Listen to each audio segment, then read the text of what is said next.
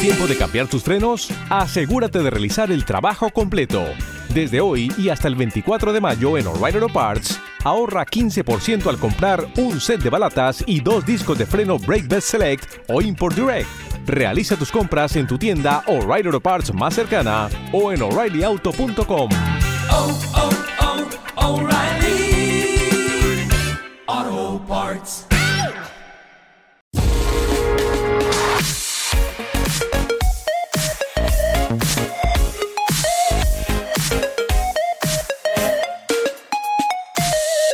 Bueno, Apple evidentemente sigue con el desarrollo de, iOS y una vez lanzado la actualización de la 15.3 y los sucesivos iPadOS, WatchOS y tal, que básicamente en esta actualización de casi todos diría corrigen fallos de seguridad y sin más, fallos en general, pues la siguiente actualización va a ser ya una actualización con características, ¿no? Sobre todo para iOS y, y también macOS y de, de regalo iPadOS y también tvOS y también watchOS, no, ahora fuera coñas.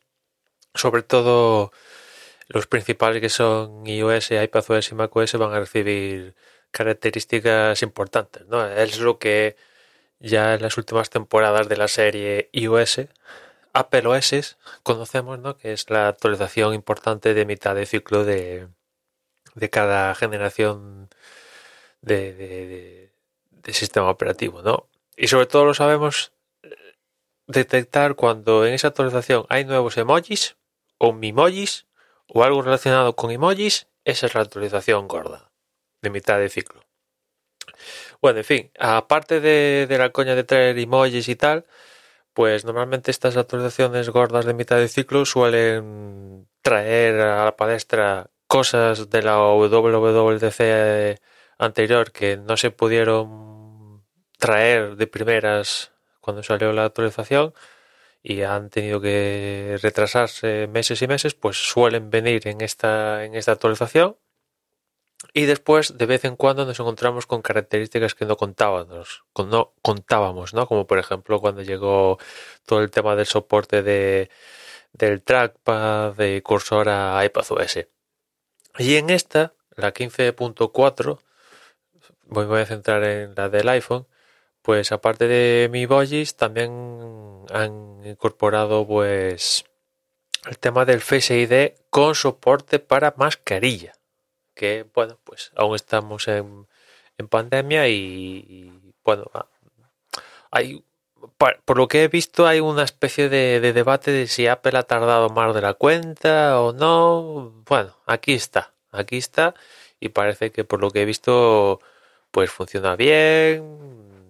Incluso puedes tener gafas y etcétera, etcétera. Vamos, un Face ID como los de ahora, pero que si te pones la mascarilla pues te va a seguir desbloqueando independientemente de, de lo que tengas en el resto de, de cara que no cubre la, la, la, máscara. Ya sabéis que durante la pandemia lo primero que sacó Apple, eh, ya cuando ya estábamos en plena pandemia, fue el tema de desbloquear el, el cacharro eh, si tenías Apple Watch, ¿no? Fueron lo suficientemente inteligentes para decir, bueno, vamos a implementar esta función que es poder desbloquear eh, el teléfono utilizando el Apple Watch. ¿Qué tal? ¿Cómo mola? Así vendemos unos cuantos Apple Watches más, ¿no?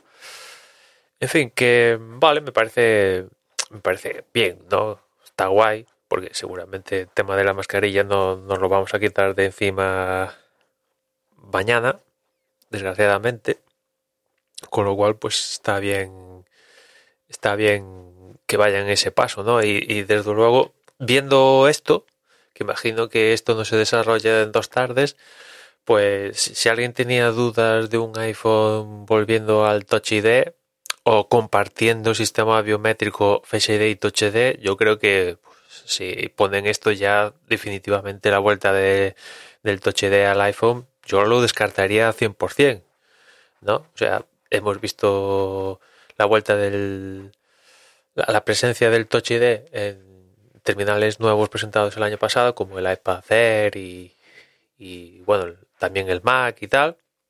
pero yo creo que es un bueno paso intermedio a que todos todo esto vaya con con Face ID. En su momento, si os recordáis, cuando nos presentaron Face ID, nos dijeron que una de las razones para meter Face ID es que era más seguro que Touch ID. O sea, claro, dices, ¿no, es más seguro la combinación de los dos? Bueno, pues imagino que sí. Pero si Apple en su momento nos vendió que Face ID era más seguro que Touch ID, mmm, sería, entre comillas, un, un, un paso atrás. Evidentemente el Touch ID tiene con esto de la mascarilla y tal, pues tiene unos usos que suplementa al Face ID, pero en fin, que, yo creo que con esto del Face ID con mascarilla, pues desde luego si alguien estaba esperando la vuelta del Touch ID, sobre todo viendo cómo lo han implementado en, en el iPad Air y en, y en el iPad mini, ¿no? En el botón Home eh, del lateral, pues yo creo que ya me lo quitaría de la cabeza. Y por otra parte, quizás mi gran pega a todo esto es que al menos en la beta, eh, esto del Face ID con la mascarilla únicamente funciona en los últimos iPhones que son el 13 y 12, ¿no? La familia de iPhones 12 y la familia de iPhone 13, lo cual digo, ostras, esto ya ya no me mola tanto porque hay un, un cholón de iPhones 10, 10R, 11, mm, que, tienen Face ID y que se pueden quedar sin esta característica. Si no, es que, no sé si es que esto es eh, la beta y, funciona así, eh, porque es una beta y a lo largo de que vaya desarrollando la beta van a poder añadir más dispositivos, pero bueno, no descartaría que al final esta, esta cosa únicamente llegue con los últimos iPhones. Ojalá, ojalá toco madera y se expanda a, a más iPhones que, que, tengan Face ID a día de hoy. Y después está el tema del iPad, ¿no? Que, con esto de, del Face ID, el iPad es un ciudadano de segunda clase. Sí que es cierto que el iPad, a diferencia del iPhone, los que tienen Face ID lo puedes rotar, poner en vertical o horizontal y te va a desbloquear, ¿vale? Es la única diferencia que hay diferencia a favor del iPad con respecto al iPhone, pero el resto, el iPhone es ciudadano de primera clase, mientras que el iPad no. Es cierto que es una tablet y tiene usos diferenciales, pero ostras, si, si lo pones en uno, ¿por qué no lo puedes poner en el otro? No, no, lo acabo de, entender y espero que también cuando llegue la, la versión final de la próxima actualización, la 15.4, pues el iPad y el iPhone pues, compartan esta sinergia de desarrollo de, Face ID. En fin, nada más por hoy. Ya nos escuchamos mañana. Un saludo.